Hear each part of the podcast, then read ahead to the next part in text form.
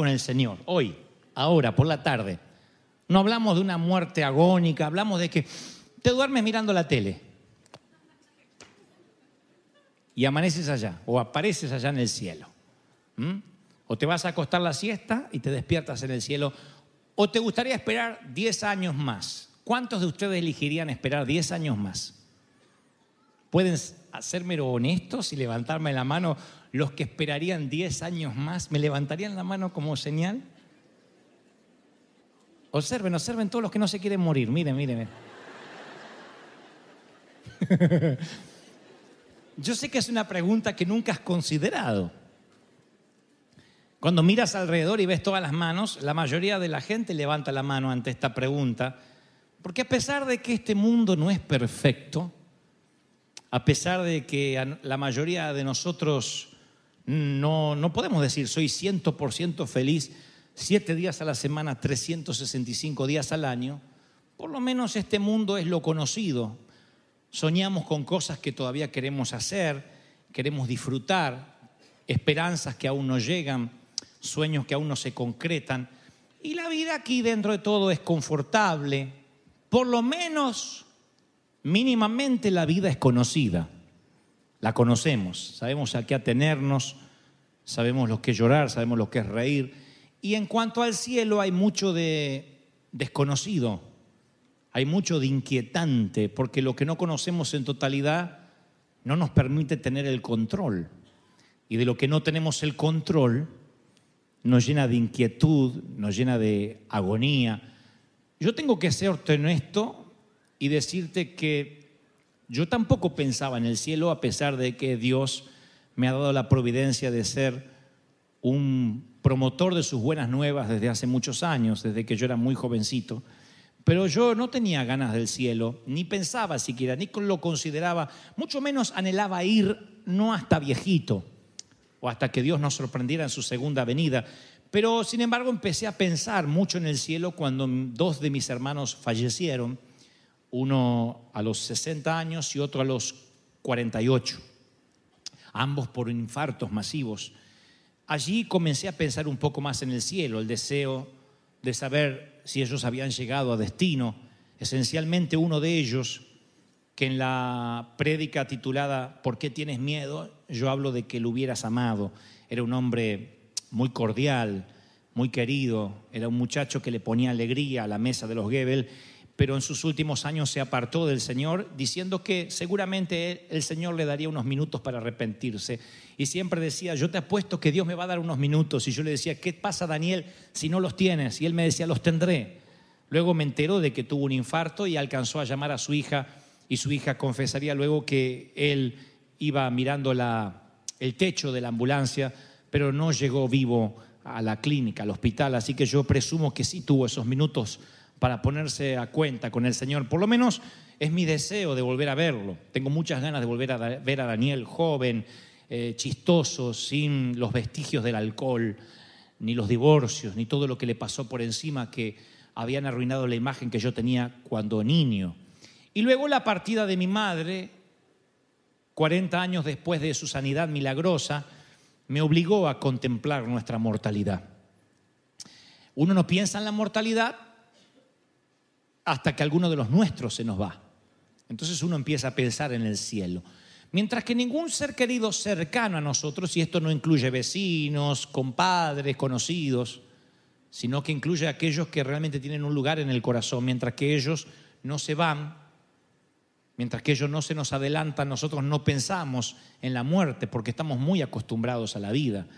Nacer es normal, respirar es normal, Reír, abrazar y besos a la hora de ir a la cama a nuestros niños es normal, pero no es normal la muerte, no fuimos hechos para decir adiós.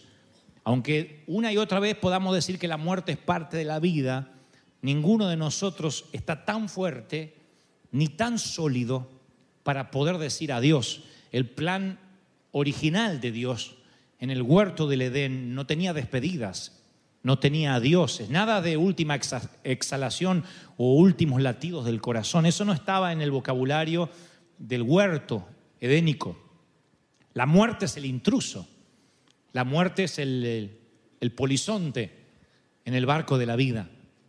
En la nave de vivir, la muerte es la que se oculta en uno de los botes salvavidas para aparecer cuando menos lo esperamos. No encaja. Porque, ¿Por qué Dios habría de darnos un compañero de pesca para después llevárselo? ¿Por qué Dios llenaría una cuna para luego llevarse al niño? ¿Por qué Dios vaciaría aquello que llenó?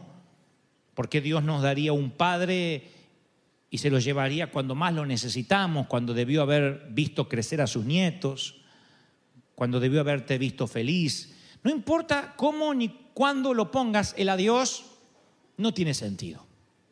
Los adioses no tienen sentido. Y yo sé que para algunos de ustedes, cuando el Señor me dictaba este mensaje, el adiós es el desafío de tu vida. El adiós, vives con Él.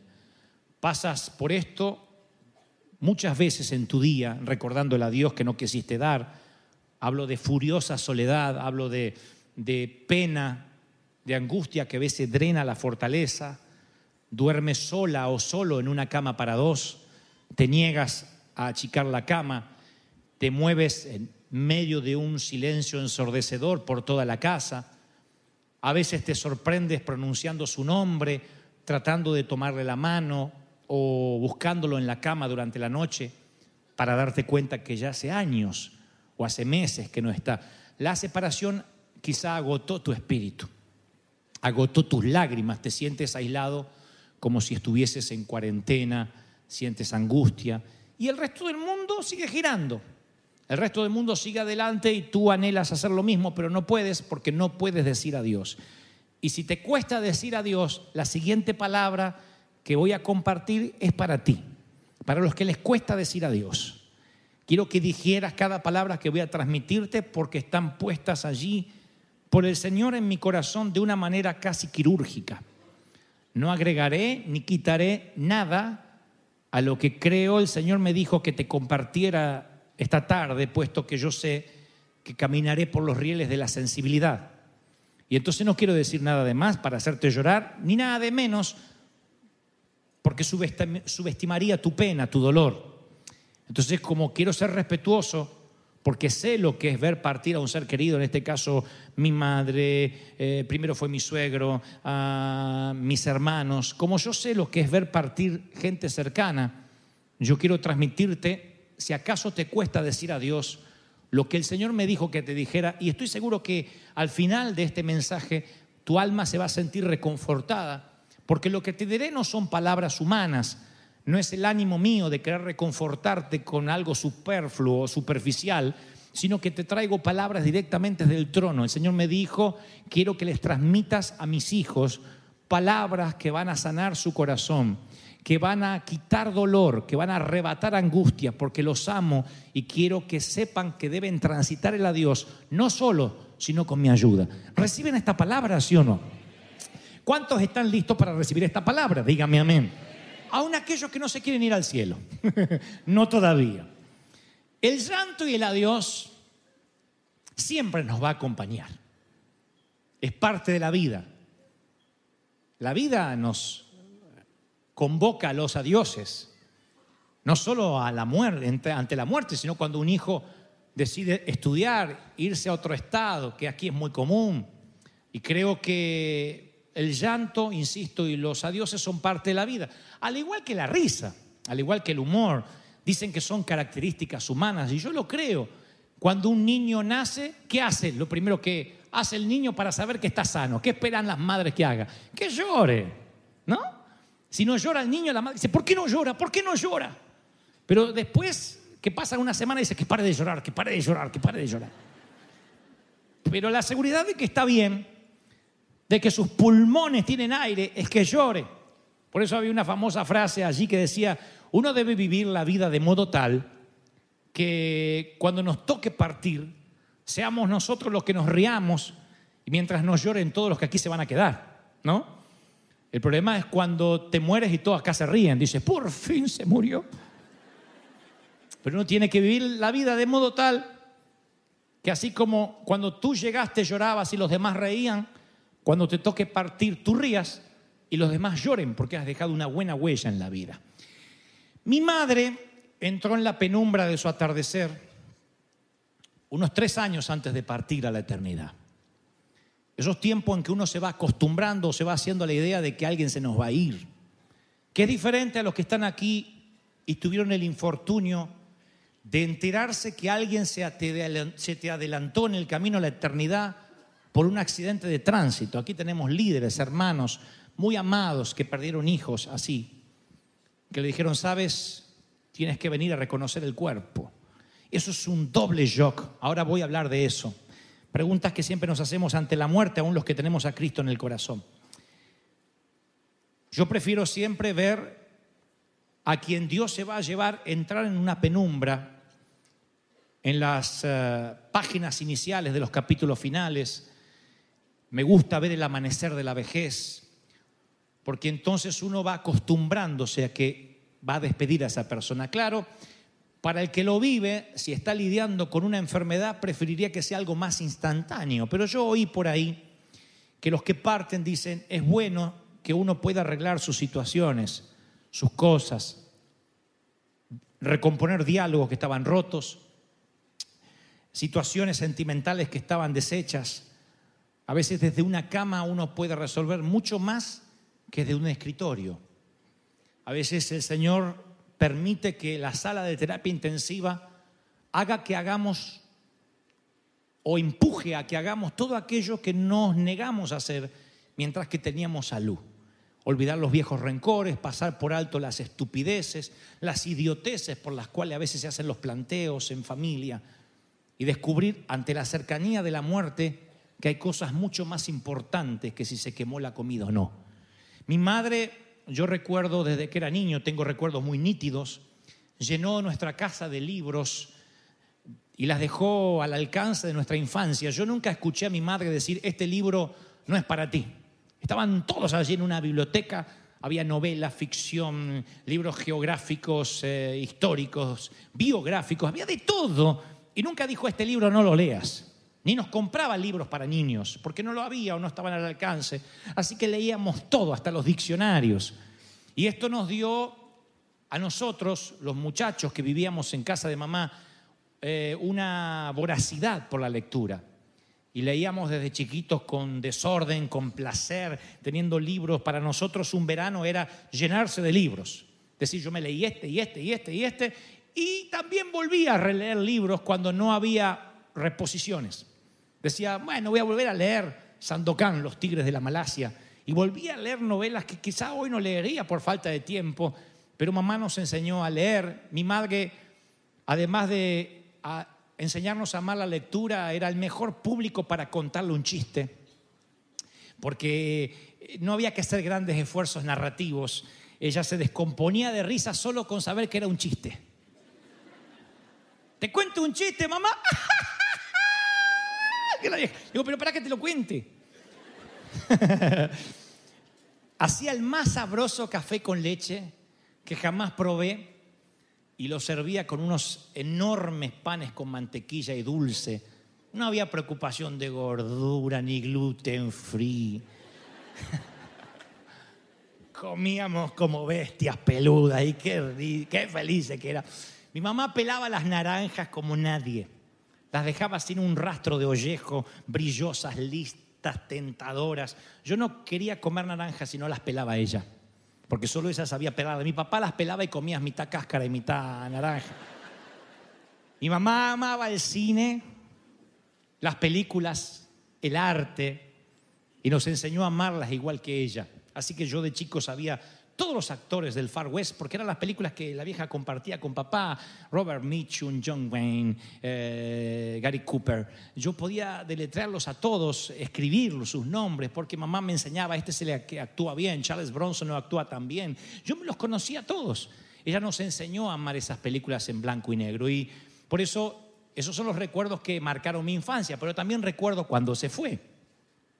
Me desperté aquella noche y ya no pude dormir, fue hace poco más de un año, dicen que cuando un ser querido se va a ir, de algún modo tú lo presientes. Independientemente, insisto, esta vez, si es a través de una tragedia o a través de algo que está, un final anunciado. y yo recuerdo que era una hora silenciosa y quieta, esas que son de marea baja, y entonces supe, no me pregunten cómo, supe y no me estoy haciendo el espiritual, creo que no tiene que ver con la espiritualidad, sino con los sentimientos. Supe que en la otra punta del mundo ella se estaba muriendo. Yo recuerdo que soñaba que ella me despertaba suavemente, como cuando en las mañanas frías del colegio se acercaba a mi cama y me decía con un susurro, Dantecito, arriba. Pero sentí que esta vez era para despedirse, así que en lugar de aquella noche luchar contra el insomnio, me despedí de ella y le deseé buen viaje. Le agradecí lo que tenía que agradecerle, le hice saber que por mi parte no había cuentas pendientes entre nosotros. Y cuando a la media mañana alguien me da el pésame por las redes sociales, porque nadie más me llamó, solamente me enteré por el Facebook, yo ya sabía que ella se había ido tres horas antes. De alguna forma lo, lo sabía. Y esto es lo primero que quiero transmitirte que el Señor me dictó que te dijera. Quiero hablarte sobre lo que pasa en la mente y el corazón. Y esto te va a quitar mucha culpa, te va a quitar mucho dolor, porque esto no te lo va a decir ningún psicólogo, solo te lo puede decir un hombre de Dios que ha sido inspirado por el Espíritu Santo para decírtelo. Tiene que ver con lo que el Señor hizo en nuestra mente y corazón para que entendamos la muerte. Cuando me llegó la noticia de la muerte de mi madre, lo hizo nítidamente a mi entendimiento. Y a pesar de que ella ya había entrado hace varios días en lo que yo llamo la penumbra de su atardecer o su anochecer, mi corazón aún no lo aceptó. Yo necesitaba tiempo. Ambas realidades son ciclos totalmente diferentes. Ahí es cuando comenzó una gran peregrinación. Dice que es la más larga del ser humano. La peregrinación más larga del ser humano tiene apenas 40 centímetros y a veces se gasta la vida entera sin poder concluir ese viaje. Son 40 centímetros, es la distancia de la mente hasta el corazón. Es la distancia que va desde la cabeza hasta el alma. De saber la noticia a aceptarlo son 40 centímetros. De saber la noticia del conocimiento al sentimiento profundo. Por eso algunos al enterarse de la muerte de alguien no logran llorar rápido Esencialmente si no estás ahí y te separan kilómetros, millas o fronteras.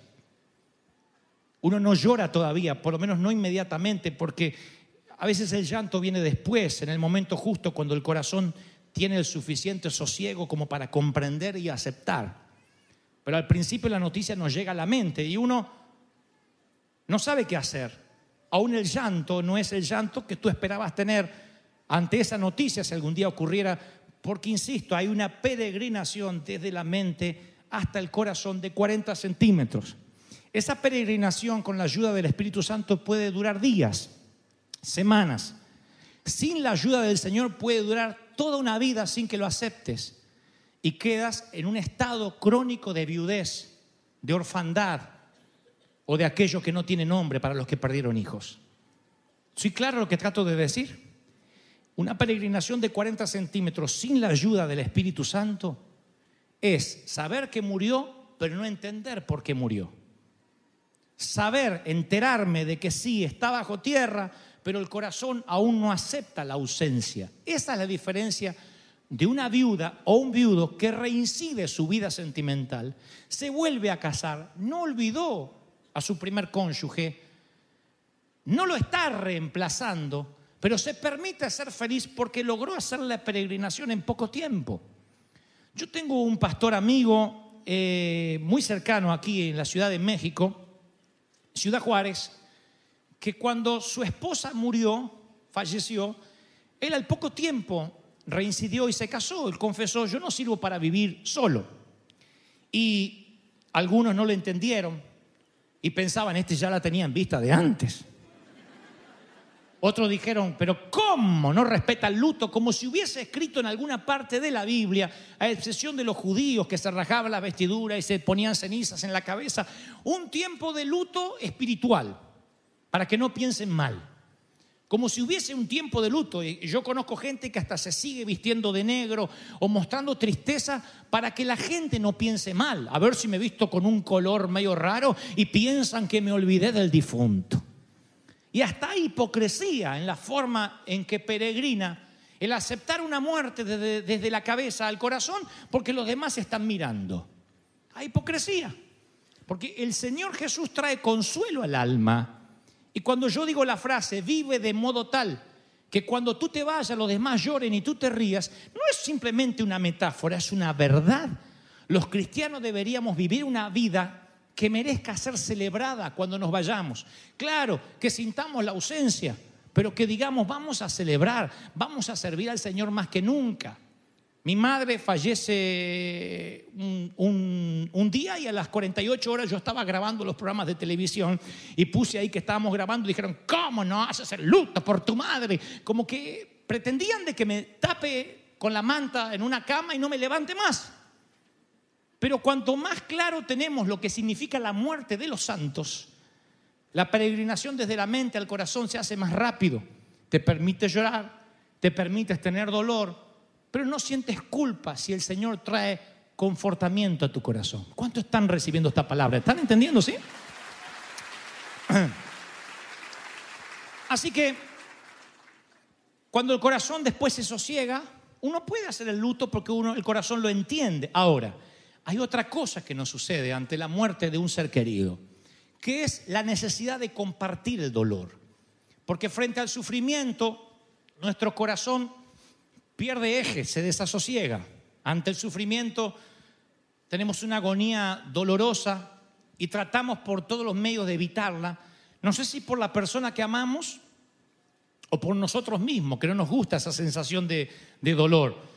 A veces como que sentimos culpa, nos sentimos responsables por esa angustia que no podemos evitar y nos agarra una sensibilidad a, flor de piel que fácilmente se transforma a veces en agresividad con cualquiera que no comparte nuestra angustia. O sea, ustedes van a notar que cuando vas rumbo al funeral, si tuviste la providencia de estar en él, te molesta que el mundo siga girando. A mí me molestaba cuando mamá tuvo su primer infarto escuchar al vendedor de periódicos allá en Buenos Aires, diario, periódicos, ay, ¿por qué no se calla? Mamá está enferma. Niños jugando al carnaval, tirándose con agua, alguien poniendo una, música. Yo quería parar el mundo. Me molestaba que mi madre sea una más de una lista de un gran parte médico que incluía a otros 20 pacientes. Ella era la paciente. Y el médico decía, los familiares de López, sí, está estable, vamos a ver cómo evoluciona. ¿eh? Los familiares de Pérez, bueno, no creo que pase la noche. Los familiares de Gebel, ¿dónde están? Ah, sí, y no sé, su mamá está delicada. Los familiares, eh, espere, espere, espere. Pare con los López y con los Pérez, mi mamá está ahí. ¿Qué me importaba a mí los López y los Pérez, perdón, Pérez?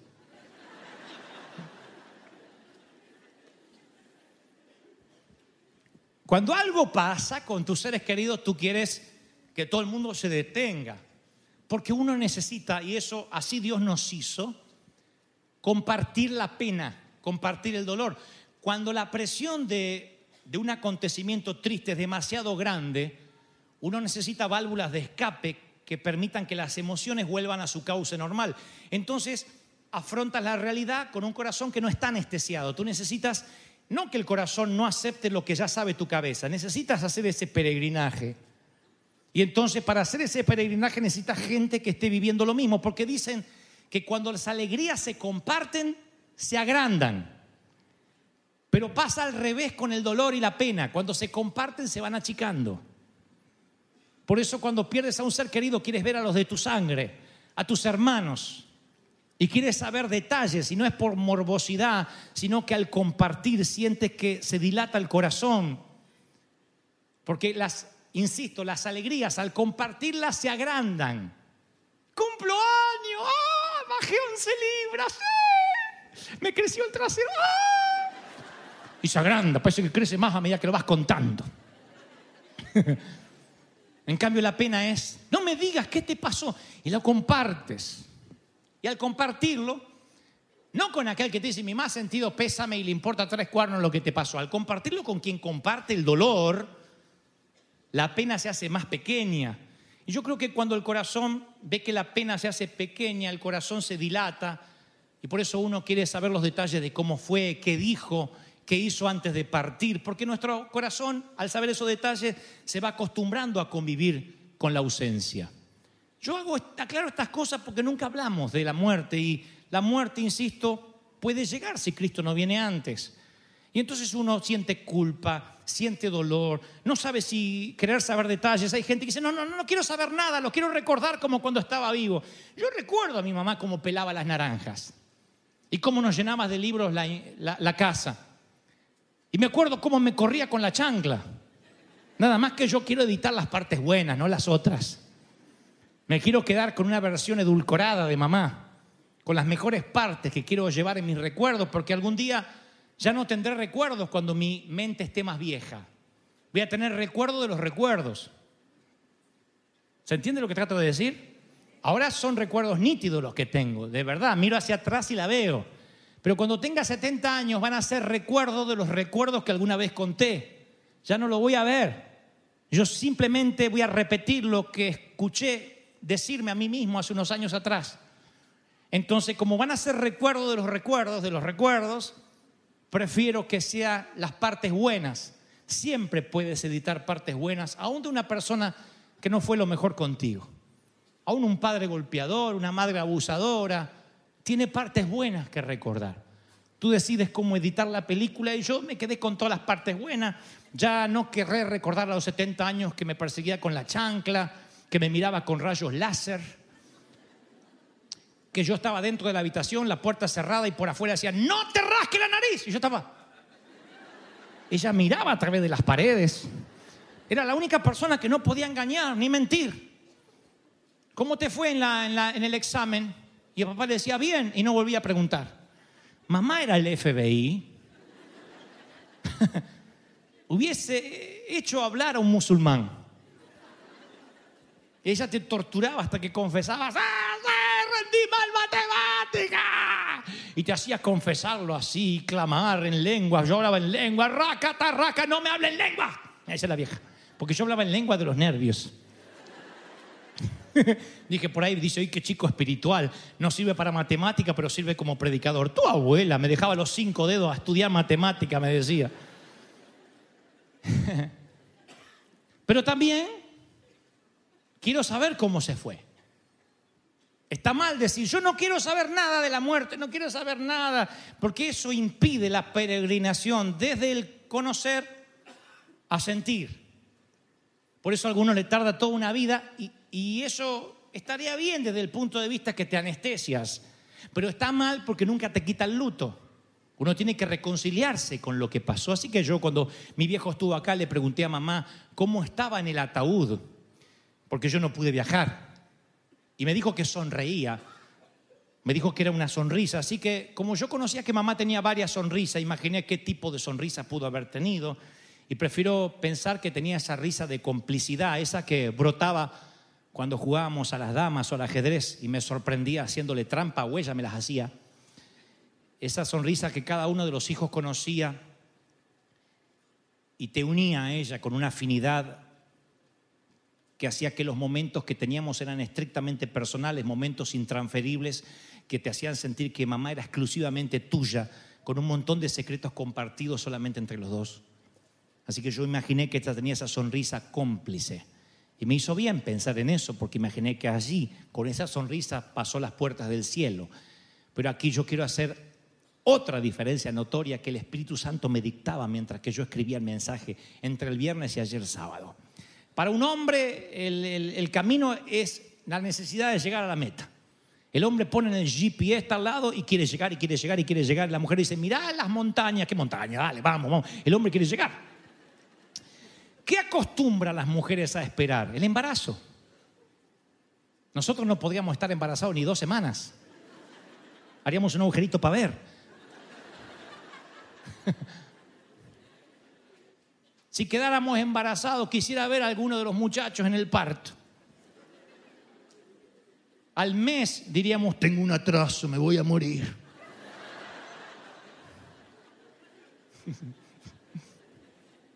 Dios sabe hacer las cosas. Cuando habla del vaso más frágil no está hablando de debilidad. Está hablando de una mujer que necesita ser contenida, dignificada, exacerbada en su estima. No está hablando necesariamente que la mujer sea una, una, una delgaducha, debilucha, que ante el primer vientito se nos cae. No, las mujeres son fuertes. Crían hijos, los ponen en la vida, siguen creciendo, el hijo les cae en la cárcel, siguen orando por él. Le preguntas al padre y tu hijo, ah, no quiero saber nada de él. La madre sigue orando y sigue clamando por él. Ahí estaban a los pies de la cruz.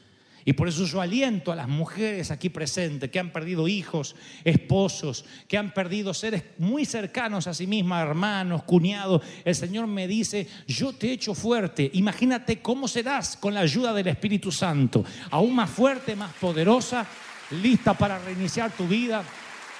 ¿Cuántos reciben esta palabra? Dígame. Amén. Mi madre enfrentó la muerte entera y viva conocedora que la batalla iba a ser posible mientras hubiera equivalencia, cuando ella sintió que las reglas de juego habían cambiado, dejaron de ser parejas y que la enfermedad era más grande, dijo basta y no, no lo hizo como derrota, porque sus últimos años fueron de tranquilidad, de paz, gracias al Alzheimer que le quitó, le editó los momentos más dolorosos de su vida, como por ejemplo la partida de sus dos hijos.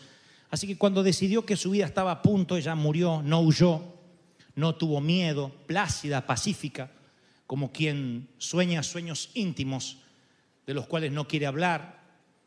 Una vieja hermosa y serena se despidió soltándose, soltándonos, y ese es otro de los grandes secretos, saber soltarlos. Dios no te va a poder bendecir ni darte nuevas oportunidades, y no hablo de nuevas parejas en términos de viudez, así sea tu papi, tu mami, Dios no te va a poder bendecir de modo que seas plenamente feliz si no sueltas a quien ya se fue. Porque quienes se van se sueltan solos y nosotros a veces estamos aferrados a quienes ya no están. Y está bueno vivir con recuerdos bonitos, con las partes buenas. El gran problema es cuando arrastramos, y perdonen lo gráfico del ejemplo, cuando arrastramos un cadáver. Porque hay un momento que por más buena que ha sido la persona, no deja de estar muerto en términos terrestres. Está vivo en el cielo, está vivo en la eternidad, pero en términos, en términos de la vida está muerto y todo cadáver empieza a ser pútrido. Y entonces empieza a darnos un olor no grato que impide que Dios te bendiga, que impide que Dios te dé felicidad, que impide, que impide que seas pleno. Por eso hay que saber soltarlos. Eh, en la memoria monástica hay una antigua anécdota que dice que en algunos monasterios, hay una frase, dice, en algunos monasterios algunos hermanos mueren reconfortados y otros mueren intoxicados. Y, y, esto último ocurre de los que mueren intoxicados cuando se le tiene miedo a la muerte. La explicación es sencilla. En el primer tipo de monasterios, cuando un monje entraba en su etapa terminal, los demás hermanos se le acercaban, le decían, nos preparamos toda la vida para esto, vamos, vamos, te vamos a ayudar a que te vayas con el Señor, eh, ayudan a que arregle cuentas, porque el fin, la muerte es el fin lógico que han estado esperando desde que nació, lo toman como algo importante. En cambio, en el segundo tipo de monasterios, la sensibilidad de todos quiere que todo el mundo quiera aliviar, consolar. Entonces uno le dice, no, no, cada uno da su receta infalible. Y uno dice, tienes que tomar esto que a mí me hizo bien, tómate esto otro, tómate este medicamento que no pierdes nada. Y le dan un montón de cosas a aquel que deberían darle paz para que se vaya. y de allí que ambos mueren lo mismo. Uno consolado espiritualmente y el otro intoxicado físicamente. Y este, esta anécdota de los monasterios es llevado a la vida real cuando nosotros no queremos aceptar que a veces Dios pone un punto y nosotros estamos empeñados en poner una coma. Pero ahora es cuando la cosa se va a poner más interesante. ¿Todavía me prestan atención un poco más, sí o no? Yo me preguntaba, ¿y si Dios es poderoso? ¿Por qué no permite que nos hablen desde el más allá? Si ellos viven en una luz, si viven en la eternidad, ¿Por qué Dios no corre el velo que separa la vida de la muerte? Y que nos digan, estoy bien. Imagínate que aparezca ahí en una visión y diga, estoy bien, hijo. Yo creo que ya no lloraría más, lo extrañaría, la extrañaría, pero ya no lloraría tanto. Siempre le pregunté al Señor, ¿cuánta palabra, cuánto consuelo habría con una sola palabra? de ellos, de la persona que se fue. Y esta pregunta también es válida para el bebé que está en el vientre de la madre y aún no puede ver la luz. ¿Por qué no nos comunicamos con el bebé y le decimos que no tenga miedo, que cuando salga de su líquido amniótico, cuando salga de nadar en la oscuridad se va a encontrar con un sitio reconfortable, con papis y mamis que lo están esperando, con hermanitos que van a celebrar, con un cuarto pintado de celeste si es varón, de rosa si es mujer. Porque uno no le puede decir, sí se lo decimos, se lo decimos en la panza. ¿Quién no le ha hablado la panza de una embarazada? Decile que estás esperando al hermanito y, nuestros niños le gritaban por el ombligo, ¿cuándo va a salir? sí lo hacemos, ¿se dan cuenta?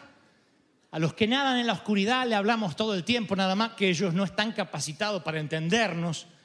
Y se me ocurre que más allá del sol tal vez pase lo mismo, hay demasiada luz que no podemos comprender. Y tal vez nuestros seres queridos, porque ahora se los voy a mostrar bíblicamente, sí nos están diciendo que todo está bien, nada más que nosotros no podemos escuchar porque nadamos en la oscuridad. Aún estamos en el líquido amniótico de esta vida que ninguno de ustedes se quiere ir al cielo. Es lo único que conocen, la oscuridad, y dice, yo quiero vivir 10 años más en la oscuridad. Es lo único. Ni uno dijo, yo me quisiera ir, tengo deseos del cielo como el apóstol Pablo. Claro, porque el apóstol Pablo sí fue al cielo, tú no. Y dice, mejor oscuridad conocida que luz por conocer.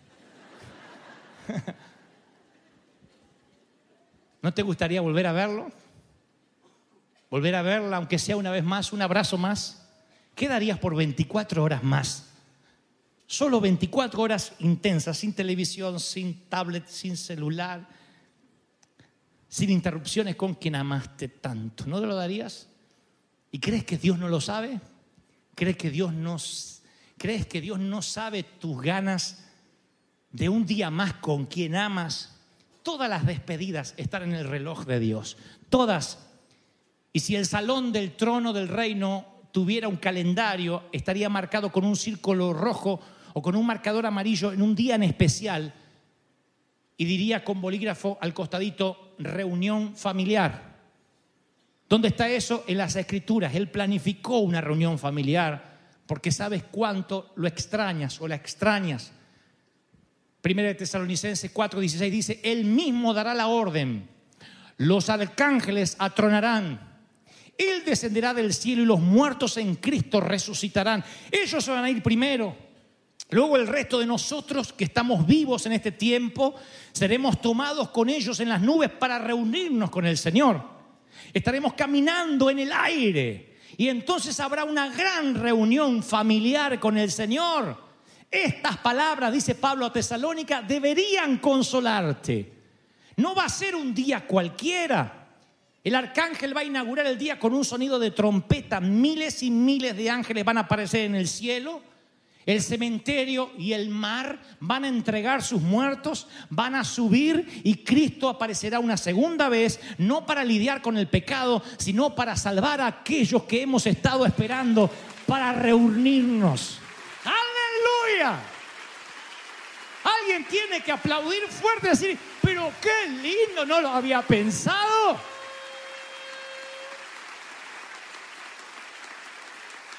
Su venida va a ser el único acontecimiento visto por toda la humanidad y todo ojo, todo ojo le verá, todo es todo. Moisés estará observando, Napoleón volteará la cabeza, Cristóbal Colón, Simón Bolívar, Martín Lutero, Hitler. Los del infierno lo podrán ver, los malvados déspotas del Hades podrán verlo. Todo ojo, no dijo solo algunos, todo el mundo lo va a ver, los mártires con sus túnicas blancas en el paraíso, desde Adán hasta el bebé que nace junto con el estruendo del arcángel que anuncia la llegada de Cristo, todos serán testigos de ese momento y, y el Señor respetará la decisión de los que lo rechazaron. Él respetará como un caballero a aquellos que dijeron no a Cristo y también los desechará por la eternidad. Y luego bendecirá a aquellos que lo aceptaron y los concentrará con una gran reunión familiar y escucha, digieres las siguientes palabras porque son bíblicas, pero me hacen tan bien decirlas, son formidables. Enjugará a Dios toda lágrima de los ojos de ellos. Apocalipsis 21:4. Enjugará a Dios toda lágrima. Y las mismas manos que acomodaron el cosmos, secando tus lágrimas, ¿no te parece formidable? ¿No te parece extraordinario?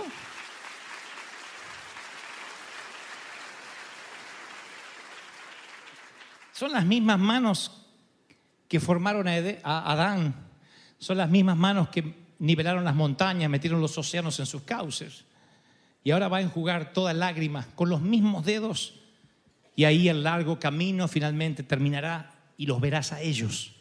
Lo verás a él, yo la veré a ella. Allí habrá una gran reunión familiar con el maestro.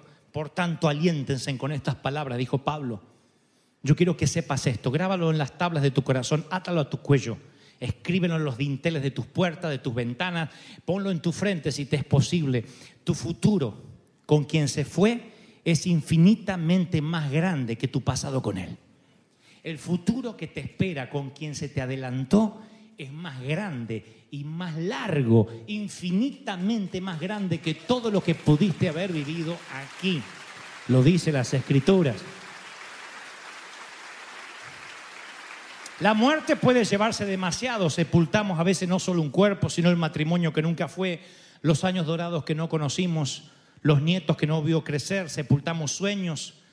Pero la palabra dice que esos sueños serán realidad. Dios prometió la restauración de todas las cosas. Y todas las cosas incluyen las relaciones. Dios dice, yo voy a restaurar todas las cosas. En el libro El cielo es real, el chiquito Colton que sufre de una apendicitis aguda y entra en un coma posoperatorio, él va hasta el cielo y saben que realmente estuvo en el cielo y habló con el Señor porque cuando regresa con sus eh, cortos años de edad le dice a su madre, mamá, murió un, bebé en tu barriga, ¿no? Y los padres nunca le habían mencionado al niño sobre aquella pérdida porque era muy pequeño para que procesara esa información. Así que la mamá se, se sorprendió y le dijo, ¿quién te murió? ¿Quién te contó? que murió un bebé en mi barriga. Y el chiquito dijo, ella me lo dijo. Mi hermanita me lo dijo, me dijo que había muerto en tu barriga y está muy bien, mami, se encuentra bien. Dios la adoptó. Y la mamá le dice, ¿quieres decir que Jesús la adoptó? No, no, no Jesús, su papá lo hizo. El papá de Jesús la adoptó. Y los ojos de la mamá se iluminaron y pregunté, ¿cómo se llama? ¿Cuál es su nombre? Dice, no, no tiene nombre. Está esperando que llegues para que le pongas un nombre porque ustedes no le pusieron nombre. Está ansiosa porque tú y papá lleguen al cielo. Y alguien en el cielo está diciendo lo mismo en cuanto a ti. Ellos anhelan la gran reunión familiar. Lo dice la escritura. Por tanto, nosotros, teniendo en derredor una gran nube de testigos, corremos la carrera que tenemos por delante, le dijo el escritor a los hebreos. Muy arriba de nosotros hay una gran nube de testigos, son los Abraham, los José, de todas las generaciones, los Jacob, de todas las naciones. Ellos han completado sus tareas y observan tu carrera y la mía, observan la carrera de sus descendientes espirituales, porque en ese hogar, mi querido, no habrá más adioses. Es, la, es, salir de, una, de ser un habitante de la tierra de los adioses a transformarte en un ciudadano de la tierra de los olas se terminaron los adioses y comienzan los olas. Nunca más hay que decir chao, porque te vas a cruzar con todo el mundo y vas a estar con ellos para siempre, jamás. Sales de la tierra del adiós y te transformas en la tierra de los olas. Tan solo eso me parece extraordinario. Mi querido, ¿te imaginas un mundo sin lápidas, sin cementerios, sin ataúdes, sin morgues? Un mundo donde no haya funerales, no más tierra sobre un cajón. Eso es increíble. Es más, yo no sé si te gusta tu nombre, pero la palabra dice que tendrás uno nuevo en casa. Al que venciere, daré de comer el maná escondido, le voy a dar una piedrecita blanca y en la piedrecita escrito un nombre nuevo, el cual ninguno conoce, solo el que lo recibe. Apocalipsis 2.17. Yo digo, sí, tiene sentido. Algunos porque recibieron los Anastasios del abuelo y odian su nombre. Y otros porque te han llamado infectado, divorciado, perdedor, indocumentado, mojado. Hispano en términos despectivos, gente de color, lo que sea. Así que tiene sentido, porque el futuro dice la Biblia que es tan bueno que amerita un nombre nuevo. Estar allá no puedes estar con un nombre común, así que nuestro nombre terrenal se nos va a olvidar y todos nos vamos a conocer, pero tendremos un nombre nuevo. ¿Y a ti cómo te pusieron? Tigre. campeón. Toro. ¡Oh! Chicharito. Tiene sentido. Campeón, vencedor. Nos hacen bien esos nombres. Campeón. Yo. Argentino.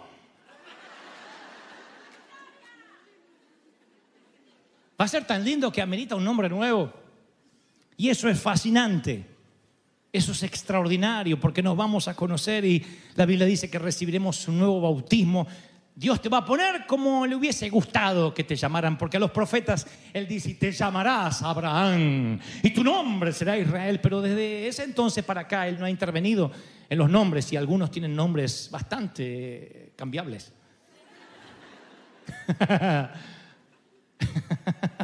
Algunas llaman penas, dolores, angustias. Angustia Gutiérrez.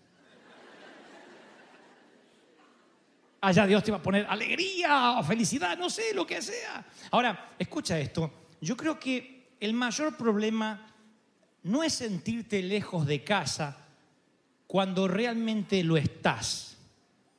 Yo creo que el, mayor problema es sentirte como en casa cuando realmente no lo estás. Lo diré otra vez. Nuestro mayor problema no es sentirte lejos de casa cuando en realidad estás sí lejos de casa.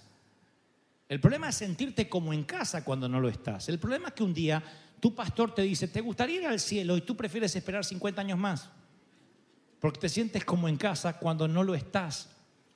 Entonces, no digo que te quieras morir, pero a los santos tendríamos que estimular nuestras ganas del cielo. A Dios le gusta que tengamos nostalgia por nuestro hogar. Miren, para quien no ha vivido el día no existe la noche. La partida de la luz del sol es la que nos entrega la visión de las estrellas, ¿no es cierto? Y a veces yo creo que la ansiedad es el revés de la nostalgia. Si no tenemos nostalgia, tenemos ansiedad. Y eso es porque no llegamos a nuestra casa. Yo no creo que tengamos que preguntarnos, ¿habrá vida en el más allá? ¿Me voy a encontrar con mi ser querido? La verdadera pregunta es, ¿hay vida en el ahora? ¿Es verdadera vida la que estoy viviendo? ¿Esta es la vida que yo soñé? ¿Tengo ganas de irme a casa o no? Esas deberían ser las preguntas. Pero yo quiero decirte de parte del Señor que a tu historia le aún le falta el mejor capítulo. A tu concierto le espera la mejor canción. Un gran compositor siempre guarda su obra maestra para el final de la ópera y él dice, pronto estarás en casa, cada segundo es un paso dado, cada aliento es una página que das vuelta, que estás más cerca de casa de lo que piensas. Tu mejor concierto aún no ocurrió. ¿Cuántos dicen amén y aplauden por eso? Aleluya. Ahora, dos conceptos más muy rápidos. ¿Me aguantan un poquito más? Cuando un árbol se va del patio familiar, deja un gran hueco de luz. Nosotros teníamos un limonero que ya no está. Me enojé, ¿saben? Cuando me hice adulto y regresé a la casa infantil, y alguien quitó el limonero sin preguntarme. Era el refugio para que la vieja no me alcanzara. Eso tenía que ver con mi arca de Noé. Baja ahí, baja porque te reviento. Era el único lugar donde la chancla y la vieja no podían trepar, ¿saben? Finalmente yo bajaría y mamá tenía una memoria prodigiosa, pero eso ayudaba a que, a que, a que la vieja se le pasara la bronca más feroz. No bajo, algún día vas a tener hambre o vas a querer orinar y vas a bajar. Orinar probé, se puede desde arriba. Pero no puede vivir comiendo limones, tienes que bajar. Así que cuando un árbol se va, lo extraña aquel que alguna vez subió a él o estuvo en su sombra. Para quien no compartió nada con el árbol, simplemente allí no hay nada. Hay otra gente viviendo en mi casa paterna ahora y no extrañan un árbol que nunca conocieron en cambio, para los que se cobijaron bajo su sombra o compartieron la experiencia de subirse a Él, es importante. Y ese hueco de cielo abierto lo hace presente en cada amanecer. Eso define cuando alguien se va. Y esa es la separación o la diferencia de quien lo siente y quien no.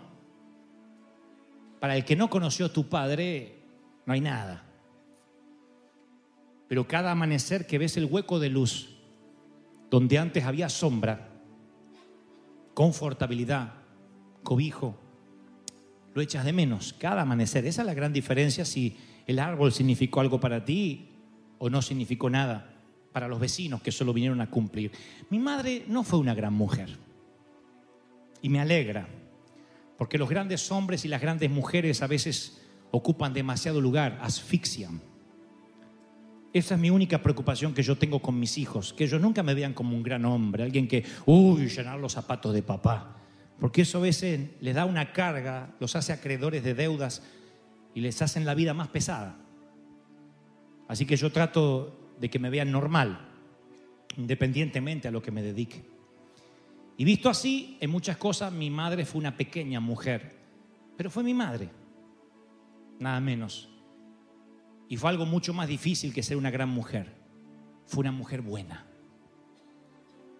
Y solo con eso, cuando yo termine de cumplir el sueño que aún me falta vivir, quizás el más importante, yo ya quiero irme a casa. Solo por eso, por encontrarme otra vez con la pequeña mujer buena Tan solo por eso yo tengo ganas del cielo. Y yo creo que tú también deberías tener ganas del cielo. Luego que cumplas lo que Dios quiere que cumplas, deberías encontrarte no con esos grandes hombres y mujeres, sino con los pequeños hombres y mujeres que para ti dejaron un hueco en tu patio y que cada amanecer echas de menos. Y que el Señor dice, tranquilo, estoy preparando una reunión familiar. Y no hay un solo día en que ellos no pregunten cuándo tú llegarás a casa. Ellos también están ansiosos por verte, por abrazarte, por compartir ese tiempo donde no hay tiempo, donde no hay calendarios ni adioses. Es la tierra de los olas, es la tierra del buen día, es la tierra donde no hay despedidas, insisto, ni ataúdes, ni puñados de tierra, ni sepelio, ni funerales, ni flores en un cementerio, ni grama recién cortada. En ningún sitio es simplemente para siempre jamás estar con quienes amaste y que quien viste partir. Y el Señor me dice, esta tarde el Espíritu Santo te va a ayudar a hacer ese peregrinaje desde acá hasta acá. 40 centímetros que a los que no tienen a Cristo o nunca escucharon este mensaje, les lleva toda una vida. Pero con el Espíritu Santo haces y lloras. ¿Te permite llorar? Y después nunca habrá, habrá dolor, solo nostalgia.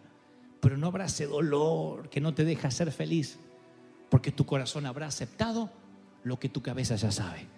De eso se va a ocupar el Espíritu Santo esta tarde. Así que les pido, les pido ponerse en pie unos minutos. Y voy a ayudarte en esta oración. Voy a ayudarte a que el Espíritu Santo pueda consolarte, a que Él te regale esa caricia del alma que tanto te hace falta. Caricias que son irreemplazables, ¿sabían? ¿Quién puede reemplazar las caricias de Él o de ella? ¿Quién puede reemplazar el tantecito arriba? Nadie. ¿Quién puede reemplazar a tu papi, a tu mami, a tu cónyuge, a tu hijo? ¿Un hijo podrá reemplazar al otro? Oh, claro que no. Puedes tener ocho hijos más, nunca reemplazarán a aquel que se fue. Y aún las mamis que vieron partir a un hijo a la eternidad, directo, desde el vientre al cielo, sin escalas, sin siquiera haber podido ver su rostro, o que se terminara de formar, aún así lo echas de menos. Y aún así les conté la historia de que esos son niños que se terminan de formar antes que lleguen. Y allí te esperan. Si le pusiste un nombre, lo vas a encontrar rápido. Si no, correrá hacia ti, mamá. ¿Qué nombre me vas a poner? Mira que si no me gusta, aquí ponen buenos nombres, ¿eh? Aquí te ponen campeón, tigre, vencedor. Así que piensa en uno bueno, porque si no, elegiré uno de los que Dios, mi papá adoptivo, me dio. Es maravilloso. ¿Tienes paz? Y si no tienes paz, vamos a pedirle al Señor que te la dé. Señor, he hablado lo que me has dicho que diga a este tu pueblo, a estos tus hijos. Gracias Señor por traer consuelo al alma, al corazón, porque nos has hablado y porque ese peregrinaje hoy va a ser corto, 40 centímetros con tu espíritu. Y nuestro corazón va a entender esa información que la mente se niega a soltar por completo. Que tú eres el dueño de la vida y de la muerte. Pero también dice, ¿dónde está muerte tu aguijón y dónde sepulcro tu victoria? Solo es un impas, un nacimiento. Dile como yo, cuando cumpla el sueño que me falta. Y disfrute ese sueño. Entonces, ya quiero irme a casa. No es egoísmo, no es que te quieras morir, porque hay de los que pensarán, ¿y qué de los que quedan? No, todos deberíamos pensar así. Vive la vida de modo que cuando tú te vayas te rías y lloremos los que quedemos aquí porque te echamos de menos, así como reímos cuando tú llegaste y llorabas.